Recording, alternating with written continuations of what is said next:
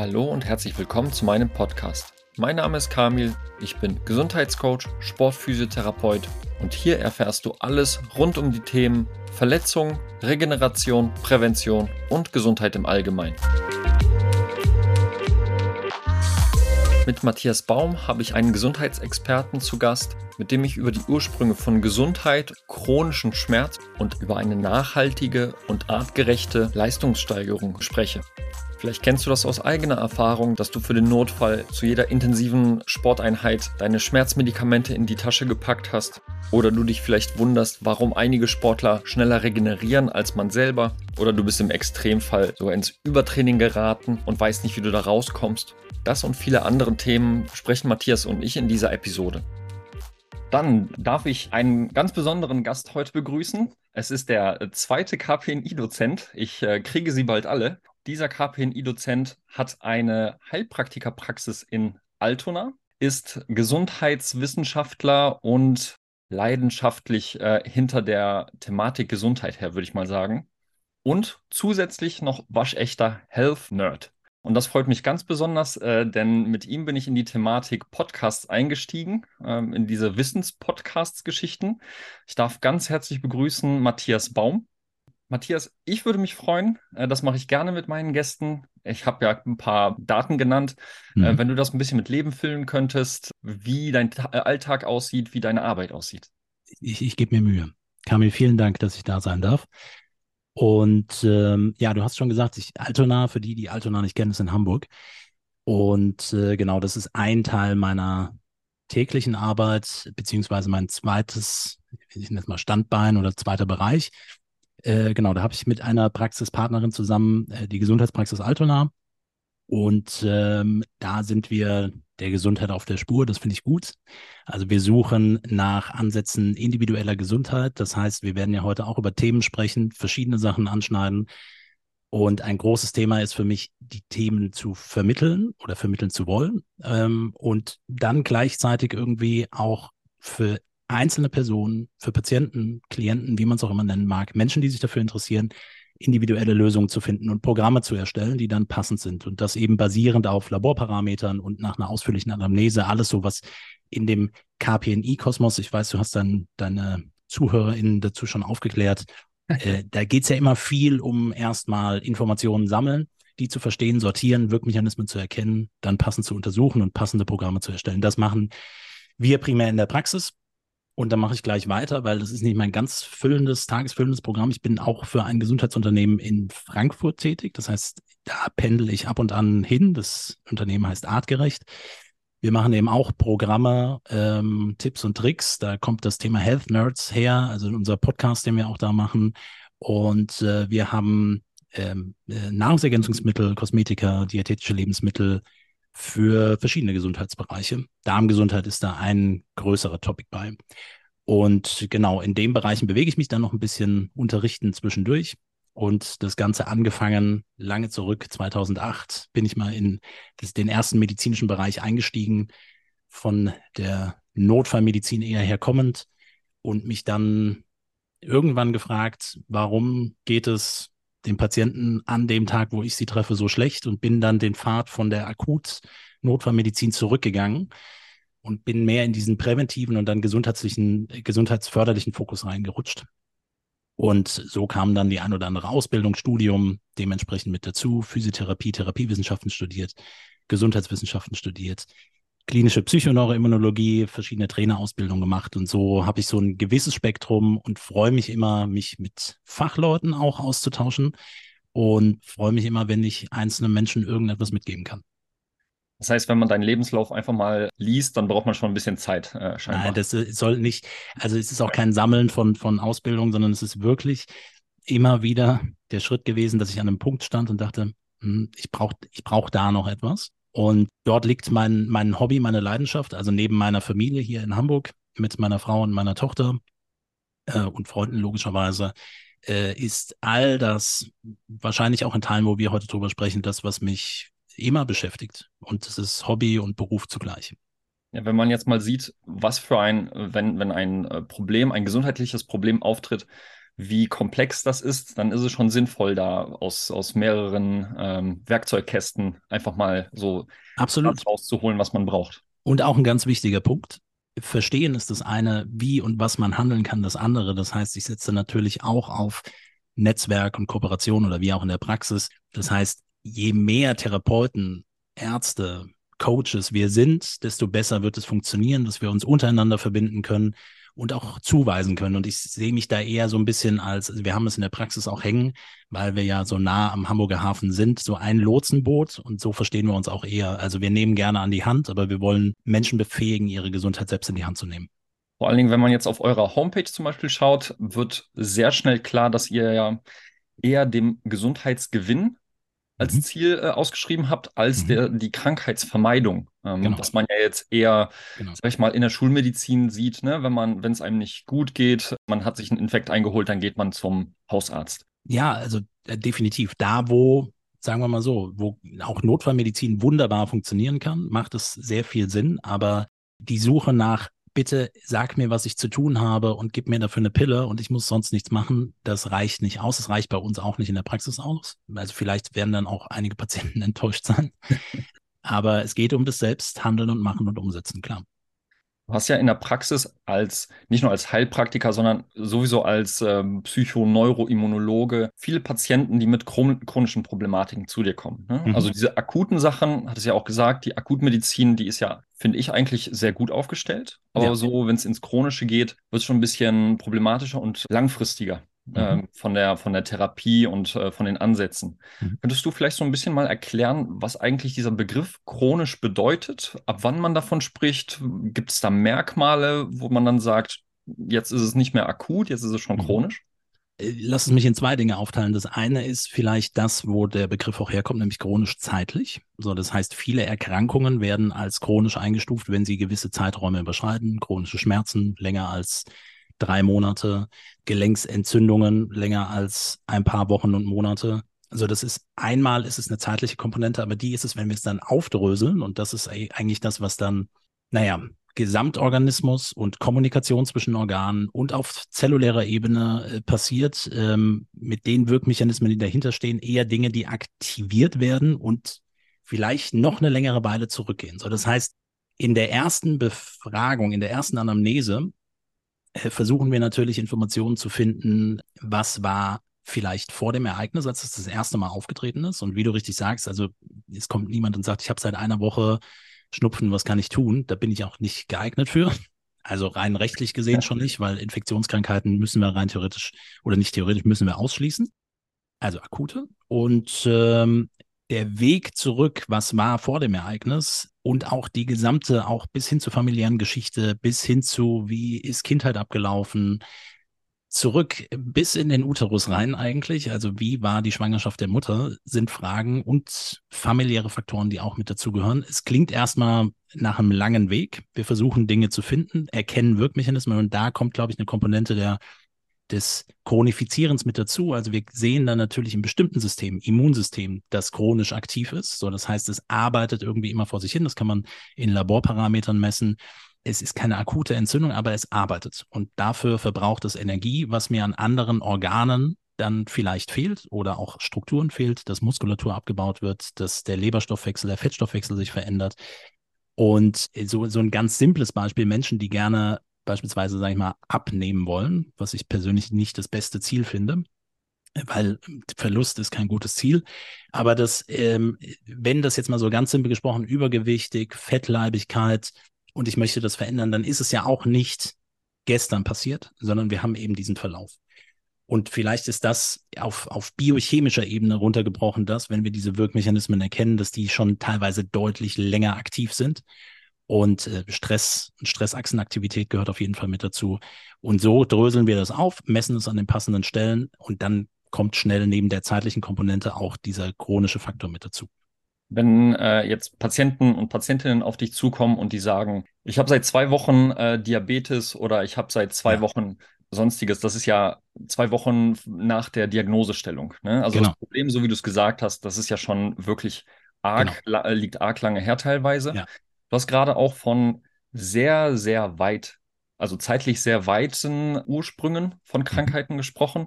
Wenn wir jetzt an die Geburt denken, da mhm. erinnere ich mich, äh, in der KPNI-Ausbildung haben wir viel über Early Life Stress gesprochen. Mhm. Und da ist ja auch schon die Art und Weise, wie man geboren wird, ja auch mhm. schon ein Faktor teilweise. Ne? Kaiserschnitt, natürliche Geburt und so weiter. Wie weit nach hinten kann man schon mal Einfluss spüren, sage ich mal, im, äh, in diesem Early Life? Naja, gut, Early Life in dem Sinne müsste man jetzt wirklich nochmal, be bezieht sich dann eher wirklich auf die, die, wie du sagst, Geburt bis die ersten Lebensjahre vielleicht. Ne? Und wir reden von äh, Traumatisierungen, von äh, Misshandlungen, Vergewaltigungen und äh, vor allen Dingen auch sozialer Isolation, die eine wichtige Rolle spielen bei der Prägung, wie man tendenziell mit Stress umgeht, was Stressbelastungen sind und wie sie sich sp im späteren Leben vielleicht auf die Entstehung von, von, und ich nenne das nicht chronische, sondern vielleicht auch degenerative autoimmune Prozesse auswirken können.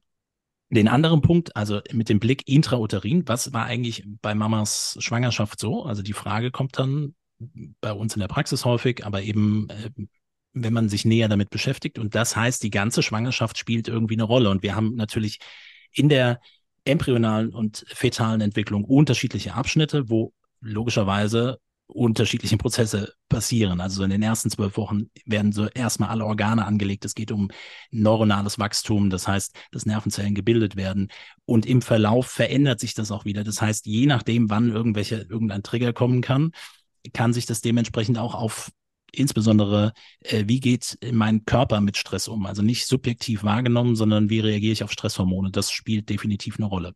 Und noch weiter zurückgegangen, sprechen wir von transgenerationellen Effekten. Das ist nachgewiesen äh, und das kann sich über kleinere, also mehrere Generationen auch zurückziehen, aber kleinere Abstände in der Ausprägung, wie unsere Gene am, im Endeffekt abgespielt werden in unserem Leben.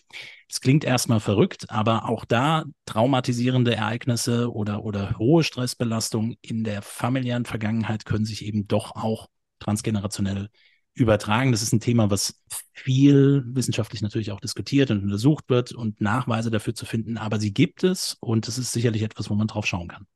Das erkläre ich meinen Klienten auch gerne. Dieses transgenerationelle, das ist in dem Sinne, erkläre ich das auch mit Genetik, Epigenetik. Ne? Genau. Das Klavier, das vor einem steht und die Art und Weise, wie ich das Klavier spiele, das ist ja bei jedem unterschiedlich. Und genau. ich sag mal, die Generationen vorher können einem ja schon so ein paar, weiß ich nicht, Noten, Akkorde beigebracht haben, die schon ein bisschen verankert sind. Spielt man sie, spielt man sie nicht? Das ist ja dann halt ja. Ich, ich finde den musischen, also das ist ja das in Bildern zu sprechen, um es dann runterzubrechen, dass es ein Laie auch wirklich verstehen kann, finde ich total wichtig.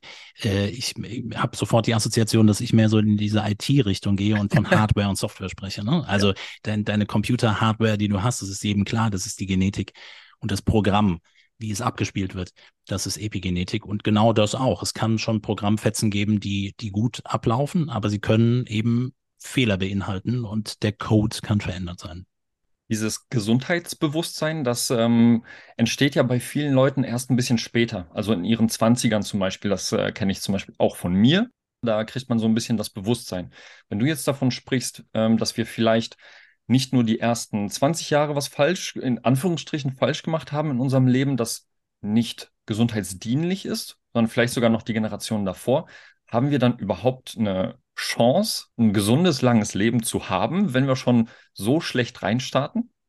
Lass es uns ganz kurz auf eine philosophische Ebene bringen, weil, ähm, also, oder nicht nur philosophisch, weil ich gerade mit einem äh, Planen bin, in die Richtung ein, ein Forschungsprojekt zu initiieren, mit dem Blick auf das Thema äh, Gesundheitsidentität. Also du sagst, dass sich das bei vielen irgendwie anders entwickelt und was wir sehen im Lebensverlauf und auch schon wissen, im Lebensverlauf verändert sich die Gesundheitsidentität und eine positive, mal, und da kann man noch drüber diskutieren, was bedeutet jetzt positiv, aber die, die dann mehr in Gesundheitsförderung investiert, ja, und oder auch in präventive Gedanken investiert, äh, die kann sich entwickeln und kann ist an unterschiedlichen Stellen quasi beeinflussbar und äh, wird sich aber auch verändern was du sagst, mit immer angenommen, die jungen Jahre, die, die Jugendlichkeit äh, besteht aus, naja, viel Freizeit, trinken, rauchen, lang aufbleiben, sich nicht mit Dingen beschäftigen, weil der jugendliche Körper verkraftet das unter Umständen gut.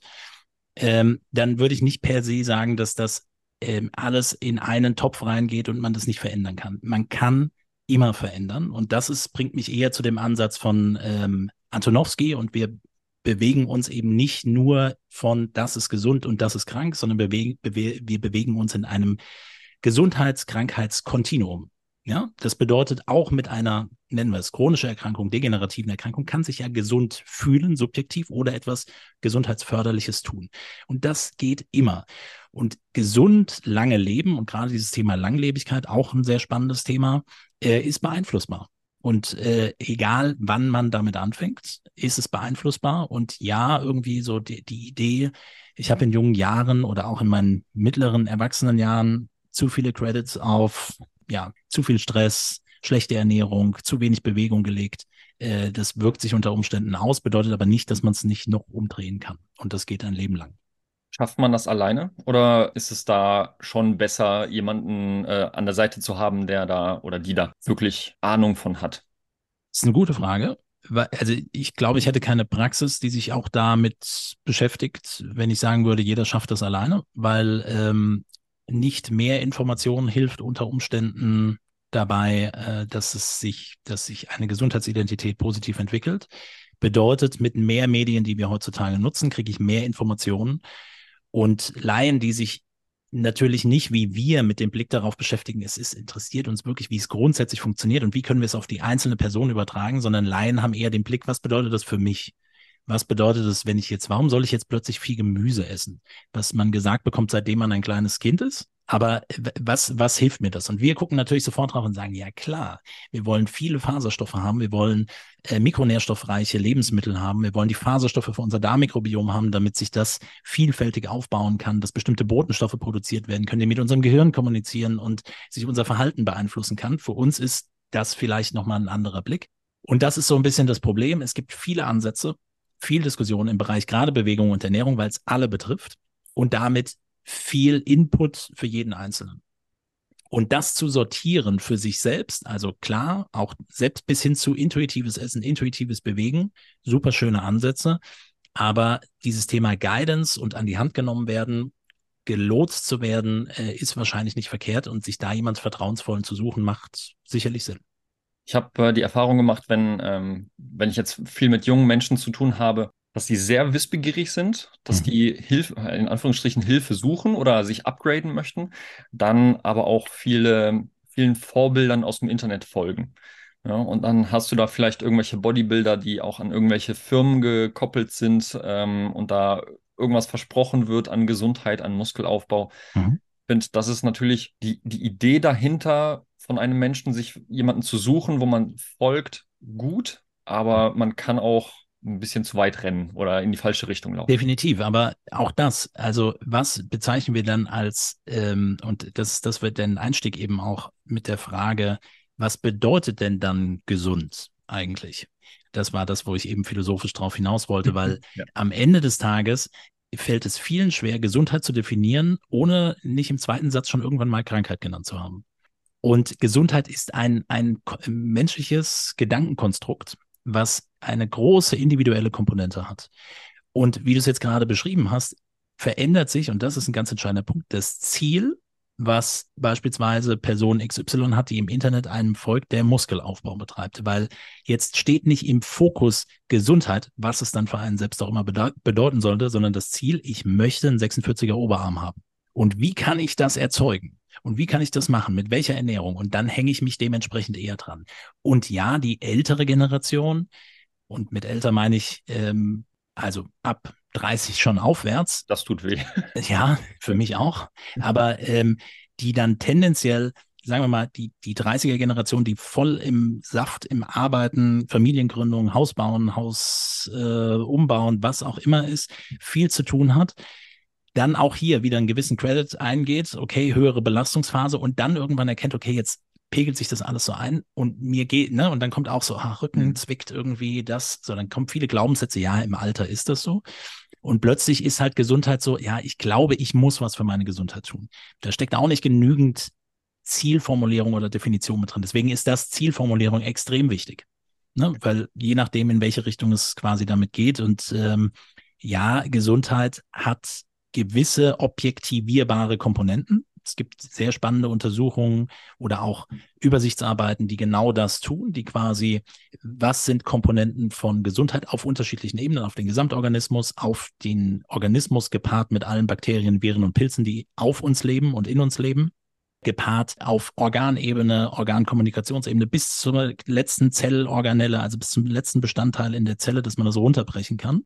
Das wäre was Objektivierbares. Nichtsdestotrotz ist es für uns interessant, wenn wir uns damit beschäftigen und vielleicht auch Ansätze finden, worauf man achten kann und welche Untersuchungen man machen kann und ähm, wie man einen, einen protokollären Vorgehen für mehr Gesundheit umsetzen kann. Aber der subjektive, die subjektive Einschätzung zur Gesundheit, die unterscheidet sich. Und die kann ich keinem vorgeben. Ich kann halt versuchen, anhand der Ziele zu erklären, okay, da bewegen wir uns auch im gesundheitlichen Bereich.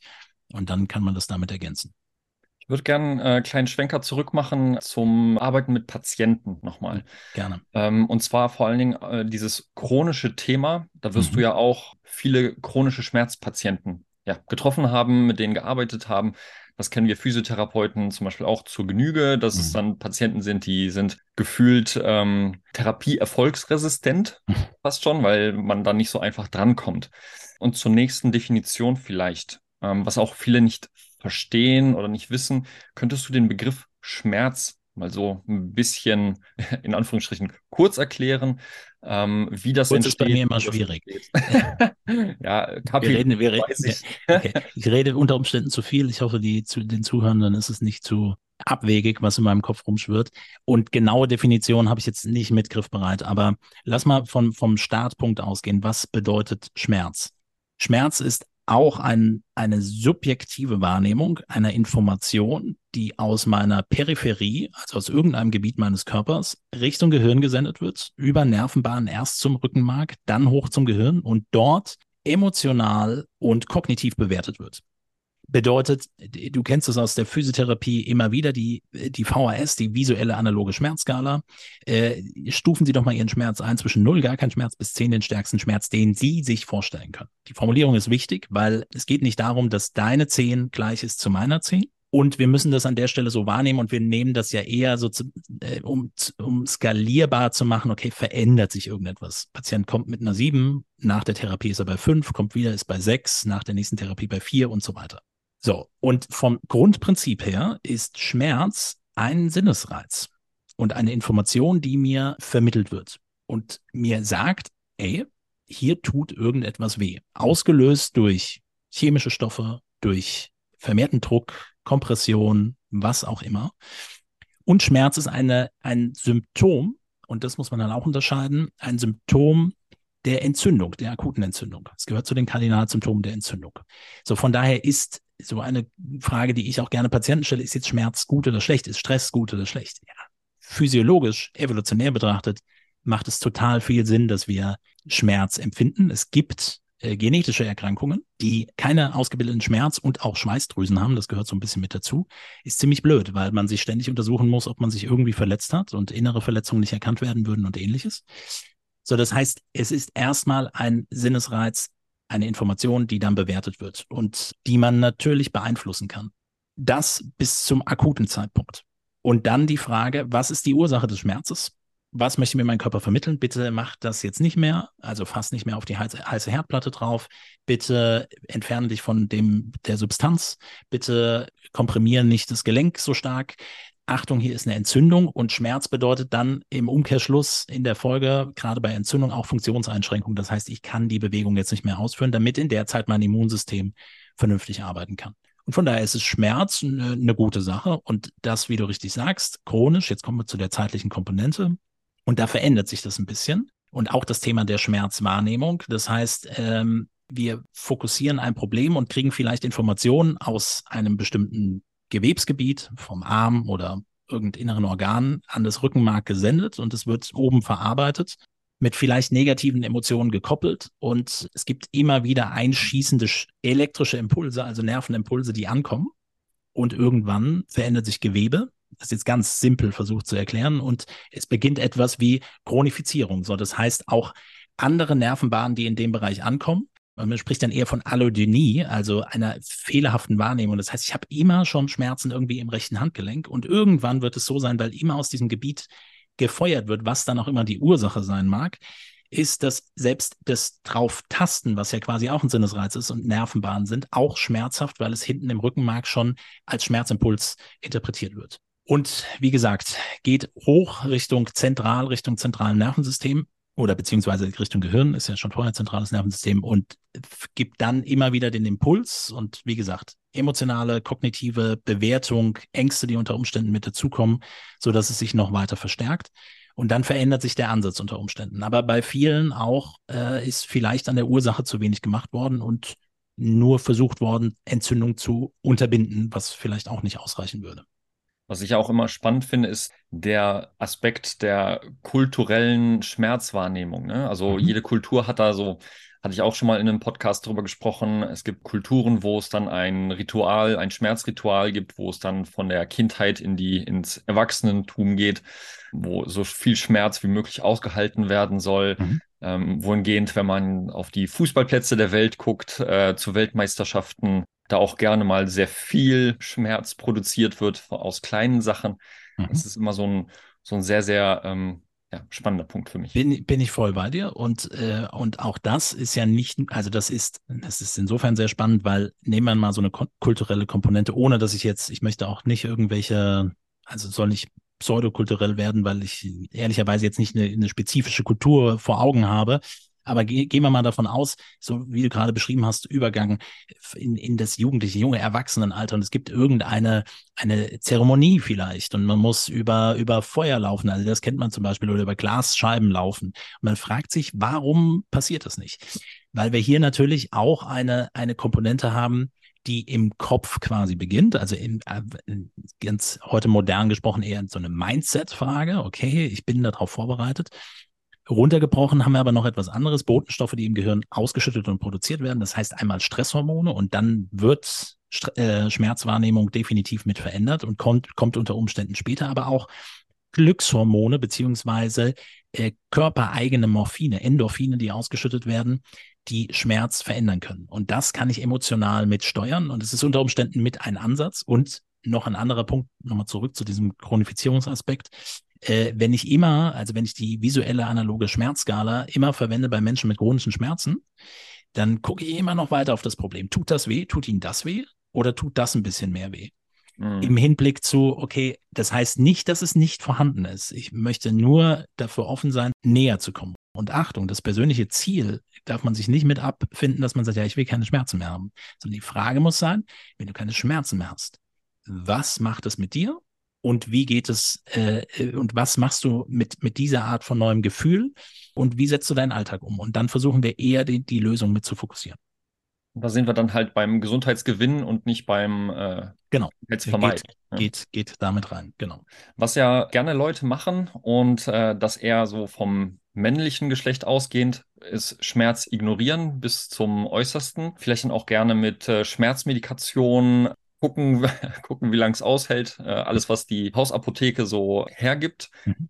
Wie sinnvoll ist, also, okay, also die Antwort können wir uns alle denken, aber warum ist es nicht sinnvoll, da sich selbst mit äh, Medikamenten zu versorgen? Und vielleicht kannst du ja ein bisschen was sagen, was diese Medikamente auf lange Sicht auch ja, verändern können im Körper. Genau. Es kommt natürlich so ein bisschen auf das, in Anführungsstrichen, beabsichtigt sage ich das jetzt Schmerzmedikament an, über das wir sprechen. Also der Einsatz von Medikamenten kann total hilfreich sein. Und manchmal, das kennt man, habe ich eine symptomatische Begebenheit, wie zum Beispiel, nehmen wir es mal Kopfschmerzen.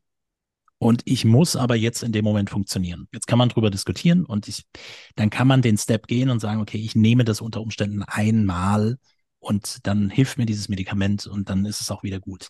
Wenn ich aber dauerhaft Schmerzen habe und der Ursache nicht auf die Schliche komme und ehrlicherweise so ein ein kleiner Hint schon mal. Es gibt natürlich gewisse Ursachen, die, und damit meine ich jetzt nicht chronische Schmerzpatienten, wo schon alles ähm, sich auch wirklich neuroplastisch, also das Gewebe sich verändert hat und, und die Nervenbahnen und die Impulse und so weiter, sondern eher so, ich habe immer wieder mal Rückenschmerzen zum Beispiel dann werden wir erkennen, dass die Ursachen eher in Ernährungs-, Bewegungs- und Immunsystemaktivitätskomponenten zu finden sind, als jetzt, dass es einfach nur Schmerz entsteht. Sie sind also letztendlich durch unseren Lebensstil mit beeinflussbar. Und jetzt kommt genau der Aspekt, welche, über welche Medikamente in der Hausapotheke sprechen wir. Also sie werden gerne nicht steroidale Antirheumatika genannt oder simpel Schmerzmedikamente und dann kann man Inhaltsstoffe wie Ibuprofen oder Diclofenac finden, Paracetamol, Aspirin äh, oder Acetylsalicylsäure, ohne jetzt irgendwie ein spezifisches Produkt dazu zu nennen. Das ist, sind so die gängigen Produkte in diesem Bereich und werden dann gerne zuhauf eingesetzt. Und was sie tun, sind, und das ist das, was ich eben zu Schmerzen auch gesagt habe, sie sind keine Schmerzmedikamente, sondern sie, sondern sie sind Entzündungskaskadenbeeinflusser und hemmen Entzündung. Und nochmal, was ich eben gesagt habe, die Kardinalsymptome von Entzündung sind Hitze, also Überwärmung des Gebietes, Rötung, das sieht man dann und das sieht man vom Insektenstich bis zur irgendwelchen Verletzung, Rötung, Schwellung, ne, Gewebsflüssigkeit, die dazukommt, Schmerz und Funktionseinschränkung. Und der Schmerz ist ein Symptom und wenn es eine entzündliche Ursache gibt, dann hemme ich quasi die Entzündung. Und die Frage ist ähnlich wie bei Schmerz, ist ähnlich wie bei Stress, ist es jetzt gut oder schlecht? Ist Entzündung gut oder schlecht? Entzündung ist natürlich super gut. Aber sie muss regelkonform ablaufen. Dafür braucht es verschiedene Stoffe und Substanzen. Und sie sollte nicht gehemmt werden, weil danach kommt Wundheilung und Regeneration. Und die ist quasi damit eingeschränkt. So, das heißt, ich hemme unter Umständen und gehe nicht an die Ursache heran und erkenne irgendwie mein Bewegungsverhalten, Ernährungsverhalten, Stressbelastung, mein Immunsystem ist aktiv und ich unterdrücke das und das geht Stück für Stück voran. Das Gewebe regeneriert nicht und dann macht es weiterhin Probleme und dann mündet das in bei so unterer Rückenschmerz ist so wahrscheinlich eines der häufigsten Schmerzthemen, die es gibt und die auch jeden Mal wahrscheinlich im Leben betreffen. Und dann geht es irgendwann einfach nicht mehr weg. Und dann findet man eine Diagnose, die dann irgendwas ein Bandscheibenvorfall sein soll. Dann habe ich eine Korrelation zwischen Schmerzen und einem Bandscheibenvorfall, aber es ist wahrscheinlich gar nicht die Ursache und so weiter und so fort. Bedeutet, jetzt immer mit Medikamenten zu arbeiten, ist symptomatisch und löst nicht wirklich das ursprüngliche Problem und setzt auch noch nicht mal dort an. Und wir haben noch nicht drüber gesprochen, was fast alle Medikamente in unserem Magen-Darm-Trakt tun. Und das ist auch für mich ein sehr wichtiges und spannendes Thema. Das heißt, jedes Medikament, jedes gängige Medikament beeinflusst die Flora, das Mikrobiom, insbesondere im Darmbereich, da wo das Medikament ankommt. Und das ist für die tausend gängigsten Medikamente die es so gibt, definitiv untersucht, dass die einmalige Einnahme, und es ist nicht nur Antibiotikum, die einmalige Einnahme schon eine gewisse Durchwirbelung des Mikrobioms mit sich führt. Und dann, ich weiß nicht, inwieweit du das in deinem Podcast schon mal mit aufgegriffen hast, deinem Patienten wirst du es häufiger erzählt haben. Dysbiose, also Missfehlbesiedelung, eine geringe Diversität, also Vielfalt unterschiedlicher Bakterien und Bakterienstämme ist ein großes Thema, was auch mit dann Gesundheit und Krankheit sehr eng in Verbindung steht. Und das wird auch mit beeinflusst. Und so kommen wir wieder in eine gewisse Kette mit rein, die am Ende dazu führt, dass ich zwar das Symptom für den Moment bekämpft habe, aber im Ursprung keinen einzigen Schritt weitergekommen bin. Was ich ja sehr interessant finde und noch aus der Ausbildung kenne, damals bei euch ist das Bild, das gezeigt wurde, was eigentlich Medikamente, also die Medikamente, von denen du gerade gesprochen hast, mhm. im Darm verursachen. Und mhm. da sind wirklich Löcher reingefressen in die Darmschleimhaut. Also das, das, das bekannteste, das kennen viele sicherlich, die nach einer Operation beispielsweise längerfristige Ibuprofen-Präparate einnehmen soll. Die kriegen zum Schutz de, der Magenwand, damit kein Magengeschwür oder kein duodenales, also Dünndarmgeschwür entsteht, kriegen die einen Magenschutz mit und das ist auch gut vermarktet, äh, aber der Magenschutz ist im Endeffekt eine, ein Protonenpumpenhemmer. So, jetzt gehen wir kurz in die Chemie rein. Protonen waren nochmal die positiv geladenen Teilchen oder auch H-Plus-Ionen. Alle Chemiker würden jetzt aufschreien, aber ne, es sind einzelne Protonen und das hat etwas mit Säurebasenhaushalt zu tun. Und Protonenpumpenhämmer äh, sorgen im Endeffekt dafür, dass im Magen weniger Magensäure produziert wird und dann, damit das kein Problem wird. Aber äh, es ist das nächste Symptom, was ich versuche zu bekämpfen. Ich beeinflusse meinen Mikronährstoffhaushalt, insbesondere Vitamin B12, was unter Umständen mit absinkt.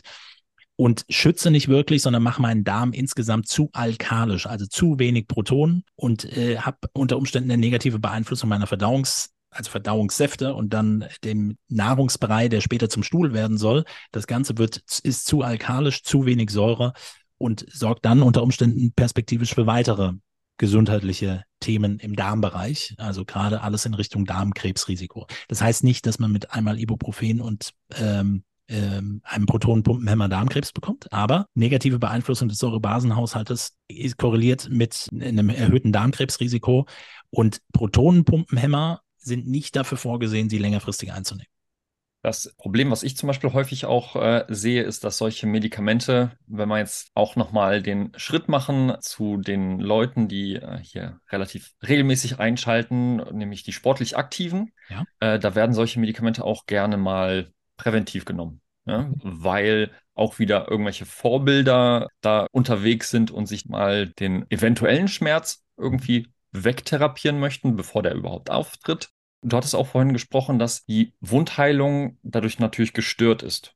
Die Entzündung als erste Phase dieser Wundheilung ist ja eine sehr wichtige. Mhm. Gibt es von deiner Seite vielleicht so ein paar Merkmale, wo du sagst, das kann ich machen, damit diese Phasen, diese verschiedenen, ideal ablaufen können? Definitiv. Also ähm, Step 1 arbeitet, es wäre die Frage, arbeitet mein Immunsystem in Anführungsstrichen richtig? Also ist es in der Lage, wenn jetzt egal was, ne? Also wir können, ich versuche das immer möglichst simpel zu erklären, egal was wir uns vorstellen, das kann von einem Bakterium ausgelöst sein, einem Virus, was meine Nasenschleimhaut betrifft. Da haben wir auch wieder Hitze, Rötung, Schwellung, Schmerz, Funktionseinschränkung. Also irgendwie läuft mir die Nase über eine Verletzung.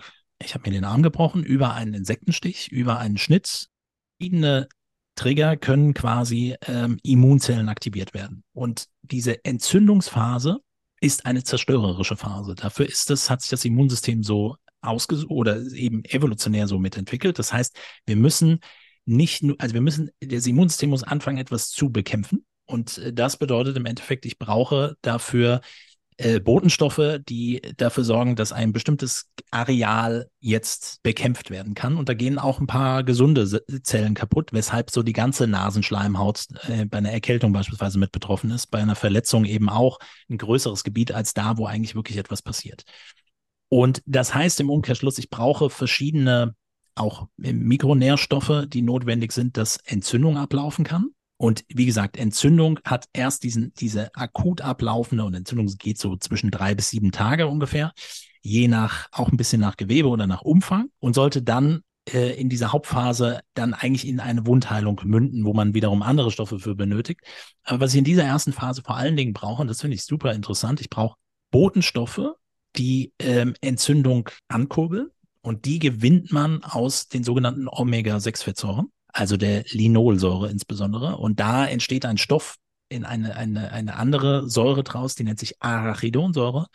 Und die ist tendenziell, die kann zwar auch beides, aber um es einfach zu machen, die ist eher proentzündlich. Und aus Omega-3-Fettsäuren brauche ich dann in einem etwas späteren Phase Protektine und Resolvine, also Stoffe, die die Entzündung lösen, um das zu regulieren. Und die werden aus Omega-3-Fettsäuren, nämlich der Alpha-Linolensäure und dann EPA und DHA gebildet ist insofern spannend, dass unser Immunsystem abhängig ist von Stoffen, die essentiell sind. Ganz einfach zu merken, essentiell bedeutet, ich muss sie essen. Ich muss sie über die Nahrung aufnehmen. Und das gilt für Omega-3 und Omega-6-Fettsäuren.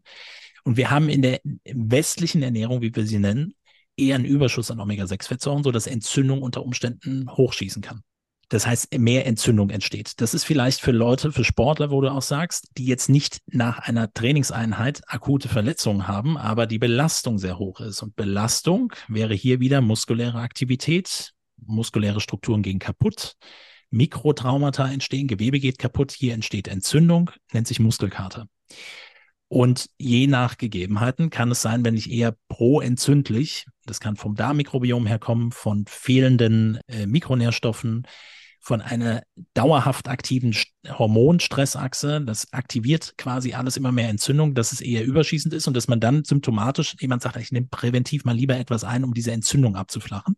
So, das heißt, es ist ein bisschen umfangreicher im Vorfeld über Ernährungsstressregulation und das führt mich eher auch zur Regeneration bei sportlicher Belastung, dass wirklich vernünftige Regeneration stattfinden kann. Man braucht Aminosäuren, die notwendig sind, damit äh, Entzündung richtig ablaufen kann. Und wie gesagt, diese essentiellen Fettsäurestrukturen, die es ist schon lustig, dass sie notwendig sind, damit unser Immunsystem richtig funktionieren kann und sie essentiell sind und wir sie halt hauptsächlich EPA und DHA vor allen Dingen, und da sehen wir eher eine Mangelsituation in Meeresfrüchten und Fisch finden können. Also muss es irgendwie eine Art Koevolution zwischen diesen Ernährungskomponenten und unserer Ent und der Entwicklung des Immunsystems gegeben haben.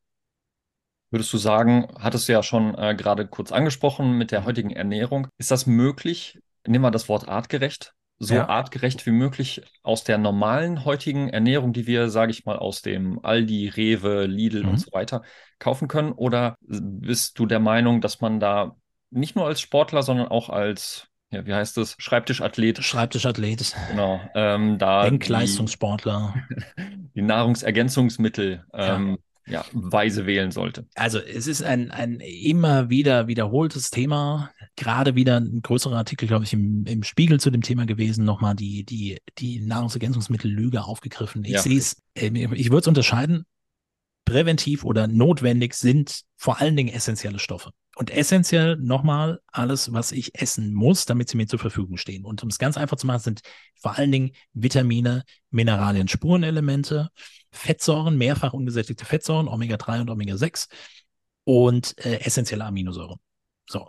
Und die Frage ist, kriege ich das in meiner Nahrung? Und dann wird ja immer sehr pauschal gesagt, ja, ja, klar, das kriegt man auf jeden Fall hin. Und ja, du hast dieses artgerechte, in dem Sinne artgerechte Ernährung oder auch mit so ein bisschen rückwirkend, was haben unsere Vorfahren gegessen? Das soll jetzt nicht in so eine Paleo-Ernährung münden, aber so, was können wir an Erkenntnissen ziehen und wie funktioniert unser Körper? Dann kann man schon versuchen, das abzudecken. Aber wir sehen natürlich in bestimmten auch hochgezüchteten Lebensmitteln eine Reduktion von Mikronährstoffen. Das ist definitiv ein Faktor mit dabei. Und eine Sache, das gilt dann quasi für Nahrungsergänzungsmittel auch, aber wenn sie eben zusammengeführt sind, auch aus natürlichen Quellen, können sie tendenziell schon besser aufgenommen werden. Aber wir nehmen immer, wir gucken in der Ernährungswissenschaft, habe ich das Gefühl, immer so mit dem Blick auf, okay, was enthält ein Lebensmittel und dann stufen wir es in gut oder schlecht ein. Und jetzt kommt meine individuelle Vorstellung von Menschen grundsätzlich und auch von Gesundheit. Es ist mir völlig egal, wie viel Vitamin C in dem Apfel drin ist. Entscheidend ist für mich, bist du in der Lage, das aufzuspalten und das Vitamin C oder was auch immer aufnehmen zu können. So, deswegen gucken wir den Blick eben nochmal anders und daraus basieren dann auch andere nochmal Empfehlungen. So für die breite Masse würde ich schon sagen, ja, eine äh, faserstoffreiche, viel Gemüse, viel Obst, tierische äh, Lebensmittel, habe ich eben schon Fisch und Meeresfrüchte mit erwähnt, würde ich mit aufgreifen. Auch Geflügel. Und ja, auch Fleisch in Teilen kann man mit, mit einbauen. Ich weiß, im Moment hochgehyptes Thema äh, aus ethischen Gründen und das, man, wir können uns auch alle vegan ernähren und die DGE passt ihre Empfehlungen an. Lass uns da drauf Perspektive schauen. Ich glaube nicht in der, also ich glaube es nicht nur, sondern die Datenlage gibt es auch nicht her, dass man das einfach alles rausstreichen kann und man irgendwie ersetzen kann, weil die Alternative ist auch hochverarbeitete Lebensmittel äh, von Hülsenfrüchten und wie auch immer, die dann tendenziell wieder andere negative Aspekte haben können. So, wenn wir aber so ein paar Grundelemente mit einbauen, glaube ich, kann man schon ganz gut mit abdecken und ähm, ja, so ein paar Sachen, das insbesondere mal so diese Mikronährstoffe, die essentiell sind, die würde ich persönlich, tue ich auch, mit abdecken und individuell anpassen. Okay, braucht es bestimmte Mikronährstoffe schon? Es wird immer erzählt, äh, Mikronährstoffmangel gibt es nicht. Also das ist auch irgendwie so eine Mehr, die die ich immer wieder entweder lese und höre und alle sagen, nein, man kann das schon abdecken. Genau, weil der Blick immer gerichtet ist auf, in dem Lebensmittel ist doch, sind doch 100 Milligramm Vitamin C drin, in dem Lebensmittel sind doch 250 Milligramm äh, Omega-3-Fettsäuren drin, das ist doch ausreichend. Und dann kommt man dazu, wenn man sich dann die Laborparameter anschaut, dass man schon teilweise Unterversorgung feststellt häufiger, glaube ich, als das, wie es immer beschrieben wird. Das ist der individuelle Blick darauf. Also vielleicht kann es nicht ausreichend aufgenommen werden. Vielleicht muss man sich einen neuen Aufnahmeweg mit überlegen. Äh, also auch über Infusionen und Injektionen nachdenken. Das gilt, wie gesagt, nicht für alle. Und äh, es gibt nochmal den Unterschied, und das bringt mich, weil es eben mit den Leistungssportlern gesagt hat, auch dazu, mir zu überlegen, auch für den allgemeinen Schreibtischtäter und die Belastung im Tag, vielleicht lohnt auch, auch basal eine höhere Supplementierung von bestimmten Stoffen oder sich auch damit ein bisschen zu versuchen. Es ist keine Wunderpille für sich alleine. Es gehören immer noch andere Ernährungskomponenten mit dazu und auch Bewegung, Stressregulation, Schlaf und so weiter und so fort. Das sind alles, so denke denken wir es in der Praxis, äh, wir denken es so ähm, bei, bei Artgerecht. Wir haben immer wieder, auch beim KPNI ist es eben genau, es sind mehrere Komponenten, die dazu gehören, um etwas Gesundheitsförderliches zu tun, aus der chronischen Erkrankung rauszukommen. Das ist nicht nur mit einer Sache gemacht. Man kann mit einer Sache starten, aber man muss es dann steigern. Äh, es hat ja auch nicht nur eine Komponente dazu geführt und von daher muss ich da ansetzen. Und dann der letzte, äh, der letzte Satz dazu, damit es nicht zu ausufernd wird. Auch über den täglichen Bedarf, was man so als normale Empfehlung hat, kann man auch drüber hinausgehen. Und in den Blutwerten sieht man das auch Mangelsituation wird dann gerne in diesen, und jeder kennt das, diese Laborparameter oder ich kenne fast von jedem Patienten die Geschichte, naja, ich war beim Arzt, der hat mal ein großes Blutbild gemacht. Da wurde alles gecheckt. So, das große Blutbild ist nichts anderes als feste und flüssige Bestandteile im Blut äh, zu unterscheiden, rote, weiße Blutkörperchen. Und Achtung, das große Blutbild ist nur die Differenzierung der weißen Blutkörperchen. Nichts sonst. Da wird kein Mikronährstoff mitbestimmt. Und dann kommt als Antwort, ist alles gut. Weil akutmedizinisch stimmt das im Referenzbereich. Und Referenzbereich ist das, was äh, letztendlich je nach Labor aus einer bestimmten Messkohorte für die bestimmte, für die Population nach Geschlecht und Alter eingeteilt als normal gilt. Referenzbereich. Normal ist es aber nicht. Es ist ein Referenzbereich. Ja, und das sieht man dann gerne bei Nährstoffen wie Eisen. Das dann, ja, nee, das passt schon. Das ist in, in, noch in diesem Referenzbereich und damit normal. Nein, normal und optimal unterscheidet sich. Und das ist der Blick natürlich auch mit da drauf. So, jetzt habe ich viel dazu gesagt. Von daher essentielle Nährstoffe oder eben äh, Mikronährstoffe oder auch andere spannende Phytotherapeutika oder ähnliches, die einen positiven Nutzen sowohl in Richtung Symptom- und ursächliche Herangehensweise haben. Da muss man aber auch nicht alles alleine testen. Da würde ich auch jemanden zur Hilfe holen. Wenn ich jetzt einfach mal auf äh, meine äh, Sportler schaue, da ja, wird ja. sehr, sehr viel an der Belastung ge gedreht. Ne? Wo kann man mehr machen? Wo kann man noch was reinpacken? Da ist es für mich halt wirklich essentiell, dass diese Regenerationszeit so kurz wie möglich ist weil, weil das für mich echt ein Gamechanger ist. Je besser du regenerierst, je schneller du re regenerierst, ja. umso schneller kannst du weiter belasten bzw. deine Belastbarkeit erhöhen. Ich kenne das zum Beispiel von mir persönlich auch. Ähm, das habe ich auf eigene Faust versucht, nämlich äh, zu trainieren für die äh, Leistungstests für die Sporthochschule äh, ja. in Köln und so weiter. Ja. Da war ich auf mich alleine gestellt. Und da muss ich sagen, da habe ich nicht auf die Regeneration geachtet aber sehr hoch belastet und über einen sehr langen Zeitraum.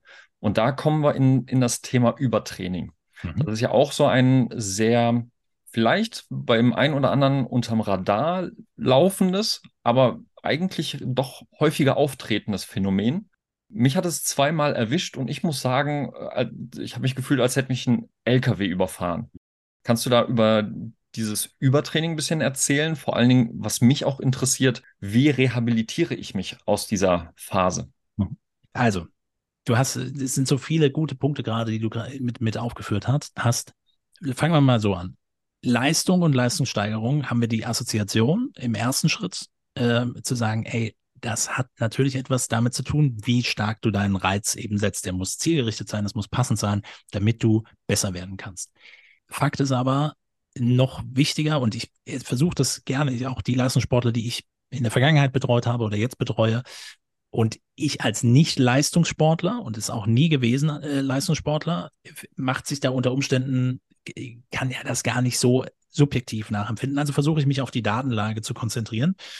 Und ähm, ich glaube, wichtiger als der eigentliche Reiz ist, wie man regenerieren kann. Und da hast du einen ganz guten Punkt gesagt.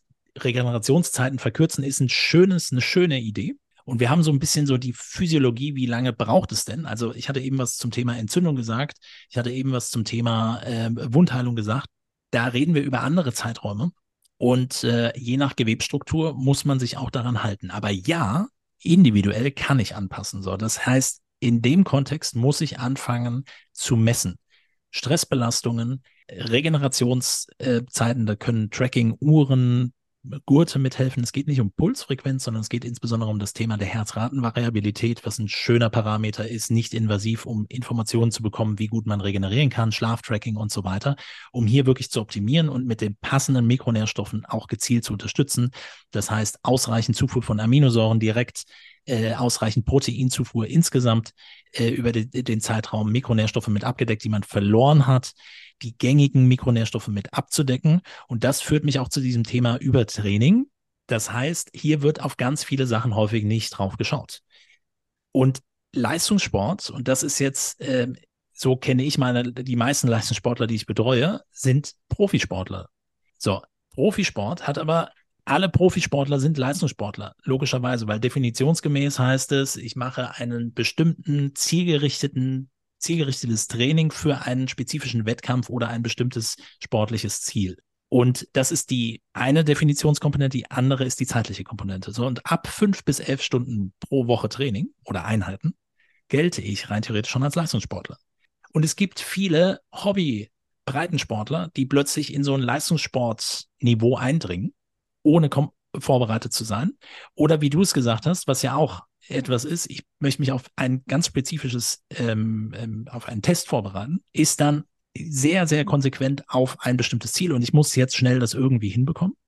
Und Übertraining bedeutet zu viel. Das heißt, wenn ich die Regenerationszeit nicht einhalte und nicht ausreichend regeneriert habe, trainiere ich mich unter Umständen runter. Und wenn ich mich dann nicht ausreichend mit Mikronährstoffen und ich nehme mal so ein paar Dinge, B-Vitamine, Vitamin B12, Eisen ist ein großes, großes Thema. Äh, Protein habe ich schon gesagt, weil wir die Aminosäuren im Protein brauchen, um neue Eiweiße bilden zu können. So, das heißt, im Übertraining verbrauche ich unter Umständen zu viel. Mein Immunsystem ist immer aktiv, mein Stressachsensystem ist aktiv, ich schlafe nicht mehr gut und ich trainiere mich tendenziell runter.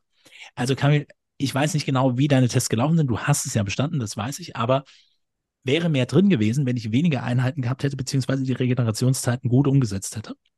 Und als Faustformel lieber, lieber zehn Prozent unter der maximalen Leistung sein, als nur ein Prozent drüber zu liegen und in Übertraining zu geraten, weil das führt mich dann zu, zu dem zweiten Teil deiner Frage, wie komme ich dann wieder raus? Das kann sich je nach Darstellung auch länger, länger, länger hinziehen bis hin zur also Erschöpfung und auch chronischen Erschöpfung, die sich einstellen kann und ich, wo es dann, also wir ich kenne die Beispiele wirklich kommend von Leistungssportniveau und es ist teilweise nicht nur ausgelöst durch Übertraining, eine zu hohe Belastung, vielleicht war vorher eine Phase einer Erkrankung, dann zu hoch wieder eingestiegen und ein sich weiter runtertrainieren.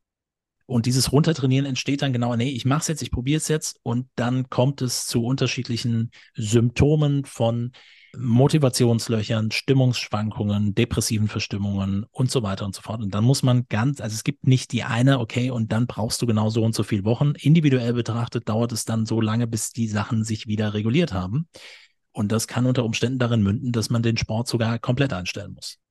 So, und das ist etwas gerade auch für die breiten Sportler, die sich in einem Leistungsniveau bewegen.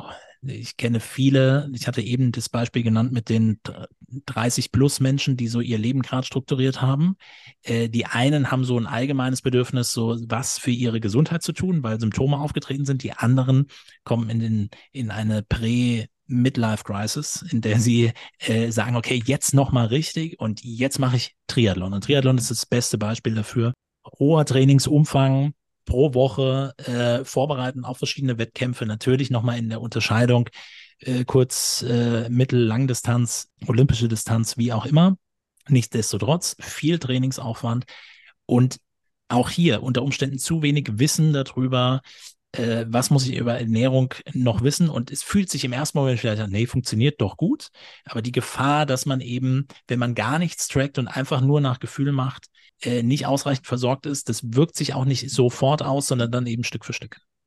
Was ich als Physiotherapeut auch gerne mal für, für Kämpfe führe, wenn es um, um Training und wieder, wieder Eingliederung mhm. des Sportlers äh, ins, ins Training geht, sind äh, dann Gespräche mit Trainern, mhm. die dann sagen, das sind sowieso meine Liebsten, die sagen, nee, hatte ich früher auch, damit habe ich weitergespielt. Das ist nicht so schlimm. Ja. Ne? Und ähm, vielleicht haben die Sportler auch noch, wenn es in den Individualsport vielleicht auch geht, individuelle Sponsoren, die sagen, ey, wir wollen dich bei dem Turnier sehen, äh, du musst uns repräsentieren und sonstiges. Ja.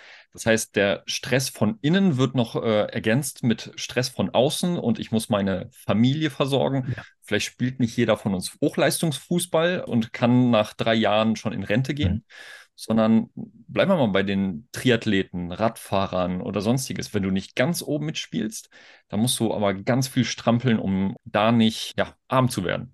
Genau, also nicht, also es ist vor allem es ist ein Sport, also für die, die sagen, ich möchte das einfach mal gemacht haben und machen das für eine Phase, die werden es ja wahrscheinlich nicht mit der Zielsetzung haben, es das ist dann, also die, die ich kenne, kommt es dann schon früher auf, dass man merkt, okay, da ist Talent und Kapazität und dann wird es vielleicht auch eine Profikarriere, aber alle ich, alle Profis, die ich mit ähm, begleiten durfte, die haben auch irgendwie parallel studiert und, äh, und, und für die nochmal diese Generation 30, 30 plus, die es jetzt nochmal wissen wollen, voll in der Arbeit, Familie und dann den Sport obendrauf.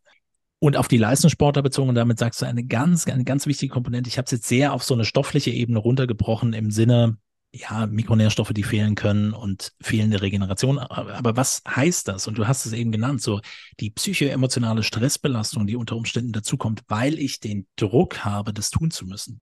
Das wiederkehrende äh, Verletzungsmuster immer wieder auftreten. Also Ian Robin, so ein schönes Beispiel, hatte immer wieder Bauchmuskel Risse, falls sich die Leute noch erinnern mhm. können. Kennt ihr die ja. ganzen, äh, die ganzen Fußballer, die, die alle an den Adduktoren, also an der Oberschenkelinnenseite, Probleme haben. So, und jetzt folgender Punkt. Jetzt sagt, sagt man, ja, ja, ist ja klar, weil die spielen ja Fußball und weil die immer den Fuß nach außen drehen, äh, und dann ist da eine höhere Belastung drauf. Leistenbereich, höhere Belastung drauf. Die Muskulatur spielt nicht richtig mit. Und das hat nichts nur mit Ansteuerung zu tun, sondern mit bestimmten Nervenbahnen, die aus einer bestimmten Region unseres Gehirns, dem periaqueduktalen Höhlengrau, Richtung Adduktoren ziehen und sich verkrampfen bei vermehrten oder überschießenden Stress- und Panikattacken. Und vielleicht würde ich mal am anderen Punkt ansetzen, als dann zu sagen, und das ist dann das nächste schöne Beispiel, wir nehmen dann Diagnosen heran. Da zitiere ich gerne den ähm, allseits, wir haben das alle gelernt, unseren allseits bekannten Dr. Müller-Wohlfahrt. Koryphäe zweifelsohne, aber eine genauere Differenzierung zwischen, was ist jetzt nochmal ein Muskelfaser, Muskelfaserbündelriss. Er hat eine eigene Einteilung geschaffen. Ich möchte ihm überhaupt nicht zu nahe treten, aber äh, die Differenzierung und am Ende vielleicht unterm Strich zu sagen, krass, der hatte einen Muskelfaserriss Stufe drei, also ich, ich weiß jetzt nicht, ob die, ich habe die Einteilung vergessen, aber äh, ne, so ungefähr in der Einteilung und der ist so schnell schon wieder da, gut, dann sind wir bei Menschen, von Menschen vorgegebenen Einteilung. Das ist für ihn natürlich ein großer Erfolg, wenn dann ein Sportler schon nach zwei Wochen wieder da ist, trotz Muskelfaserriss. Und wir wissen aus physiologischen Ge Gesichtspunkten, okay, sechs Wochen plus auf jeden Fall. Und nochmal, sicherlich auch dort mit Mikronährstoffen angesetzt, viele gute Ansätze, die mit integriert werden, aber die psychoemotionale Komponente und deswegen auch Psychoneuro, Endokrino, also Hormone, Immunologie, dieses Wechselspiel müssen wir gerade im sportlichen Kontext auch bei Leistungssportlern mit berücksichtigen, sondern kann man viel über Ernährung und viel über Mikronährstoffe sprechen und Regeneration und Schlafoptimierung und, und, und, und, und und die richtige Eintaktung und die richtigen Zeiten einhalten. Aber auch die psychische Komponente darf nicht außer Acht gelassen werden. Vor allen Dingen, wenn man äh, solche Spieler auch sieht ne, und die schnell aufs Feld wieder zurückgeschickt werden die, die Rate an Rehverletzungen ist ja bei denen sehr ja. hoch. Und da wird auch gerne mal so ein Spieler durchgeschleppt durch die Saison, bis man in der Saisonpause ist. Und dann kriegt man vielleicht gar nicht mit, dass die alle unterm, äh, äh unterm Messer landen, ne? operiert werden und sonstiges. Hauptsache die Karriere Geht irgendwie, irgendwie weiter. irgendwie durchgeschleppt. Genau.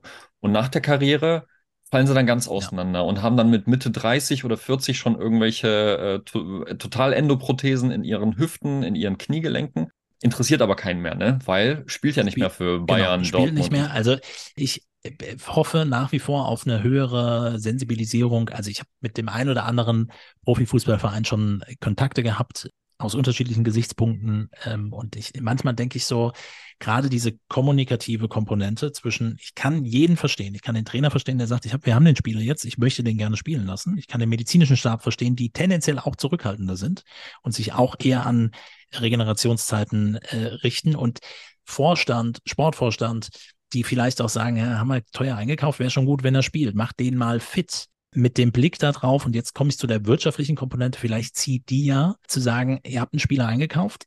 Im besten Falle, entweder er schießt viele Tore oder und er schießt viele Tore oder macht sonst was in seiner Sportart und ihr verkauft ihn dann für viel Geld, für noch mehr Geld, als ihr ihn vorher eingekauft habt, weiter. Äh, und das wird nur passieren, wenn der Spieler Spielroutine hat oder die Spielerin Spielroutine hat. Und wenn, wenn eben genau das, Regenerationszeit mit eingehalten werden, wenn das so eine hohe Verletzungsanfälligkeit hat und diese Retraumatisierung, würde ich auch nicht nur auf die Gewebsstruktur beziehen. Holger Bartstuber ist, glaube ich, so ein Beispiel dafür. Und also ich kenne das oder habe das auch mit Sportlern auch äh, schon diskutiert, mitbekommen, was das dann auch für eine Belastung bedeutet, auch nicht zu wissen, wird das wieder so funktionieren.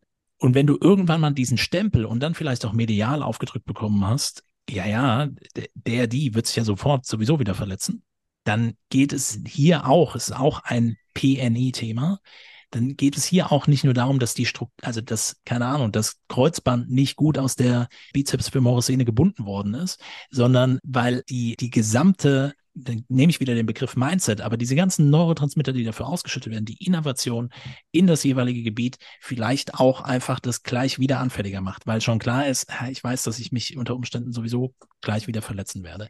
Unabhängig davon, dass es dann wirklich traumatische Fouls gibt, die das dann auch mechanisch verursachen können. Aber es passiert ja vielen auch nicht. Ist es denn realistisch, diesen KPNI-Gedanken oder artgerechten Gedanken in so einen Verein zu implementieren, wenn da so viele Komponenten mit reinspielen?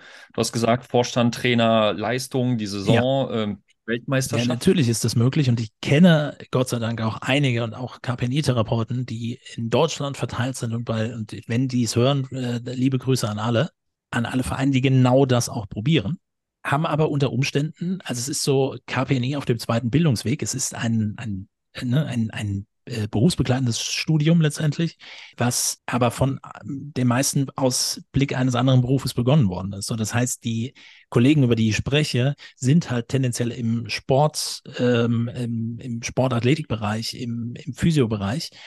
Da den passenden Einstieg zu finden, ich weiß, einige machen das hervorragend und man sieht es dann auch an den, an den, an den Ergebnissen und die Ergebnisse bezie bezieht sich nicht nur auf den Tabellenplatz, sondern wirklich, wenn man mal so Verletzungsstatistik und so weiter sich anschaut, auf welche Komponenten mit geachtet wird. Ernährung gehört mit dazu. Ich glaube, es kann reingetragen werden. Ich finde es faszinierend, dass Fußball nun mal der Sport ist, der definitiv sowohl am besten bezahlt ist, also jetzt mal zumindest im, im europäischen Raum, und am meisten Geld drin steckt und trotzdem auf so viele Dinge gar nicht geachtet werden.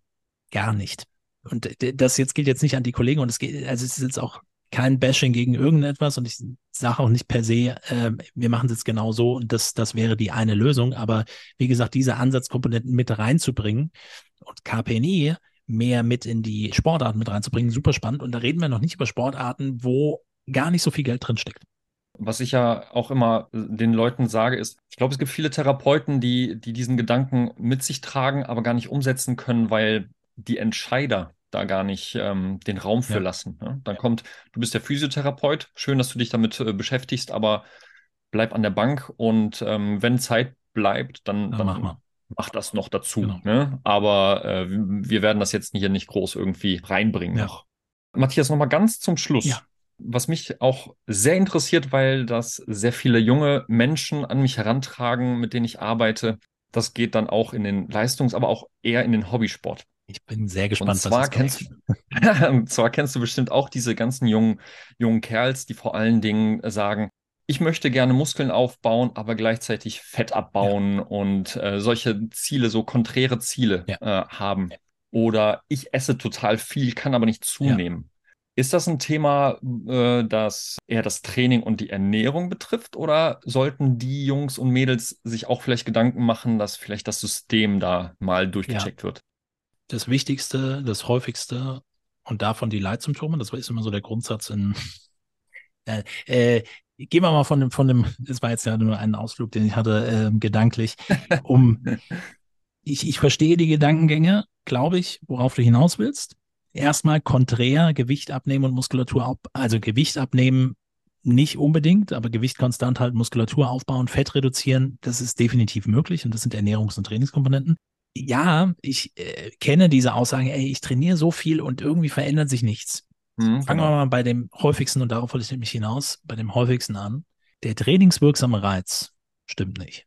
Es tut mir total leid, aber wenn ein Hobbysportler sagt, ich, egal was ich mache, da verändert sich nichts, also bevor ich jetzt auf andere Dinge eingehe, wie nämlich zum Beispiel das Darmmikrobiom äh, und Veränderungen in diesem Bereich, die vielleicht nochmal abgeklärt werden könnten, ob es da eine Ursache gibt, ist die Frage, ist der Reiz, den du setzt, wirklich passend? Weil nicht die Anzahl der Wiederholungen entscheidet, ob es Muskelaufbau ist. Also zehn Wiederholungen in einem Satz machen und das drei Sätze und dann ist es Muskelaufbau. Nein, es muss natürlich erschöpfend sein. Es muss dementsprechend die Intensität haben deines Einwiederholungsmaximums.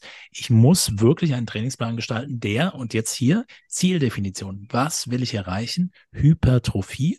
Also ich möchte, dass mehr Stammzellen aktiviert werden, die in meine Muskelzellen reingehen, mehr Zellkerne da sind, dass mehr Protein entstehen kann, der Querschnitt sich pro Muskelfaser erweitert und sich das dann nach außen hin darstellt, dass mein Oberarm, Oberschenkel, was auch immer sich besser darstellt. So, das heißt, der erste Step ist Training.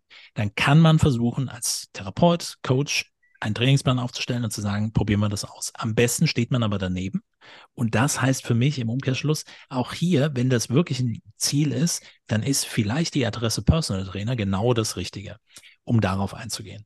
So, das heißt, wenn das wirklich so der Punkt ist, weil ich kenne das auch von vielen, oder hey, ich mache Sport und ich nehme irgendwie gar nicht ab, ist ja genau andersrum ich weiß, also erstmal der Punkt, reicht Sport alleine davon aus, um abzunehmen? Wahrscheinlich nicht. Es gibt, ist ein Irrglaube, dann kommt immer wieder, es ist kein trainingswirksamer Reiz. Wie gesagt, ich lebe in Hamburg, ich sehe Menschen immer um die Außenalster rennen, sieben, siebeneinhalb Kilometer. Äh, das machen sie immer in die gleiche Richtung, das machen sie dreimal pro Woche und wundern sich, dass sich nichts irgendwie verändert. Das ist kein trainingswirksamer Reiz mehr, sondern der Körper hat adaptiert. Aber das Gefühl ist ja, meine Uhr zeigt mir an, ich habe jetzt 500, 600 Kilokalorien verbrannt, jetzt gönne ich mir drei Weizen oder was weiß ich im Nachgang. So, das heißt, wir reden hier über auch Ernährungs- und Kalorienbilanz. Der Reiz muss stimmen. Man kann dann über Supplementierung nachdenken, also Promotoren, die Wachstum mit fördern können nicht im Kontext des Dopings anabole Substanzen, aber was ähnliche Wachstumsfaktoren mit anregt. Dazu zählen, wie gesagt, Aminosäuren und insbesondere die verzweikettigen Aminosäuren, also die BCAAs, die man mitverwenden kann, bis hin zu Insulin-ähnlichen Substanzen, die für mehr Wachstum mitsorgen können und so weiter und so fort. Darauf würde ich als erstes schauen. Und wenn es dann wirklich sich nichts ändert, klar, gibt es auch genetische Faktoren oder, und das ist führt uns nochmal zurück zu dem Thema Übertraining. Alle SportwissenschaftlerInnen, die zuhören, wissen das. Es geht um das Thema Superkompensation. Ne? Ich habe einen trainingswirksamen Reiz, die Ermüdung, die Regenerationsphase. Und das ist das, was ich eben gesagt habe. Erst Entzündung, das ist die Ermüdung und die Regeneration. Und dann die Wundheilung, die Verbesserung äh, zu vorher. Und die, dieser Höhepunkt, dieser, diese Superkompensation, ich bin besser als vorher, das ist der Punkt, wo ich wieder anfangen muss zu trainieren. Der unterscheidet sich je nach Sportart und Intensität der Belastung und von individuellen Faktoren. Und das kann auch gut sein, weil ich habe meinen Arbeitsplan so wie er ist und ich kann halt trainieren montags, donnerstags und freitags. Und habe dann, mach immer die gleichen Übungen, die nicht den trainingswirksamen Reiz haben und irgendwie verändert sich gar nichts. Und von daher wirst du viel über Ernährung und es klingt langweilig, aber das ist wahrscheinlich nicht richtig eingestellt. Und wenn das alles perfekt ist und es verändert sich nichts, dann kann man über andere Aspekte nochmal draufschauen das heißt, alles eingestellt, Ernährung, Supplementierung, Regeneration passt, alles funktioniert, dann ist die simpelste Antwort, es gibt vielleicht genetische Faktoren. Ich würde aber nochmal im Darm vorbeischauen und würde nochmal gucken, wie so das Darmmikrobiom aussieht und ob es vielleicht nicht doch irgendetwas wie eine Fehlbesiedelung gibt, gerne auch mit Pilzen oder sowas in die Richtung, dass auch Nährstoffe nicht adäquat aufgenommen werden können. Das sind eher auch vom vom optischen, wenn man sich selbst einstuft, eher auch schmale Menschen. Klar, es gibt auch eine Art Verbrennertypus, also wie gut verstoffwechsel ich etwas, aber das beginnt unter Umständen im Darm, da kann ich es relativ gut beeinflussen. Was ja auch dann nicht förderlich ist, ist, ähm, und damit Grüße raus an, an die Jungs, die mich das auch gerne andauernd ja. fragen, bis, bis drei Uhr nachts am Laptop sitzen und zocken oder, oder sonstiges machen, ist halt nicht gut, ja. nicht im Ansatz. Und damit schließt sich ja der Kreis. So dieses Regenerationsprofessionalisieren mhm. ist ja, finde ich, in der Hinsicht äh, schon eine entscheidende Geschichte. Ne? Und ähm, von den Jungs, die mich fragen, die, die kommen ja auch gerne mal mit der Tatsache, dass diese genetische Komponente ja, ja. da ist. Ne? Dieses Hard, ich, ich bin Hardgainer, ich kriege das nicht gebacken nicht, äh, es kann nicht jeder Hardgainer sein. Nein, das ne? kann genauso wenig sein, wie jeder äh, irgendwie einen Polymorphismus hat. Das Myostatin, das wird immer mit ausgeschüttet, wenn, wenn Muskelhypertrophiewachstum angeregt wird. Das gibt es einen Polymorphismus, bei denen das nicht so ist. Also die gucken quasi eine Handel an und schon wächst ja, die Muskulatur. Ja, genau. Das sind auch nicht alle. Ja. Da passt dann vielleicht eher der Reiz. Und also was ich einen ganz schönen auch einen Zusammenhang nochmal zum Einstieg in Richtung, was ist Gesundheit, was ist Krankheit, was ist Regeneration? Immer übertragen, Regeneration ist auch ähnlich wie Gesundheit nicht nur die Abwe nicht nicht die Abwesenheit von Krankheit ist, sondern deutlich komplexer und individueller ist, bedeutet es bei Regeneration auch, Regeneration ist nicht nur nicht zu trainieren, sondern in der Zeit ganz viele Aspekte mit einfließen zu lassen über Ernährung und wie du sagst, Schlaf und Schlafregeneration, Bildschirmzeiten gehören dazu, auch Trainingsuhrzeiten, wenn ich mich da aus meinem Biorhythmus rausbewege und meine, okay, äh, dann bin ich halt spät abends noch dabei und geh, arbeite sehr lange und gehe dann um 22, 23 Uhr ins Fitnessstudio, dass sich das unter Umständen auf die Regeneration auch nicht positiv auswirken wird.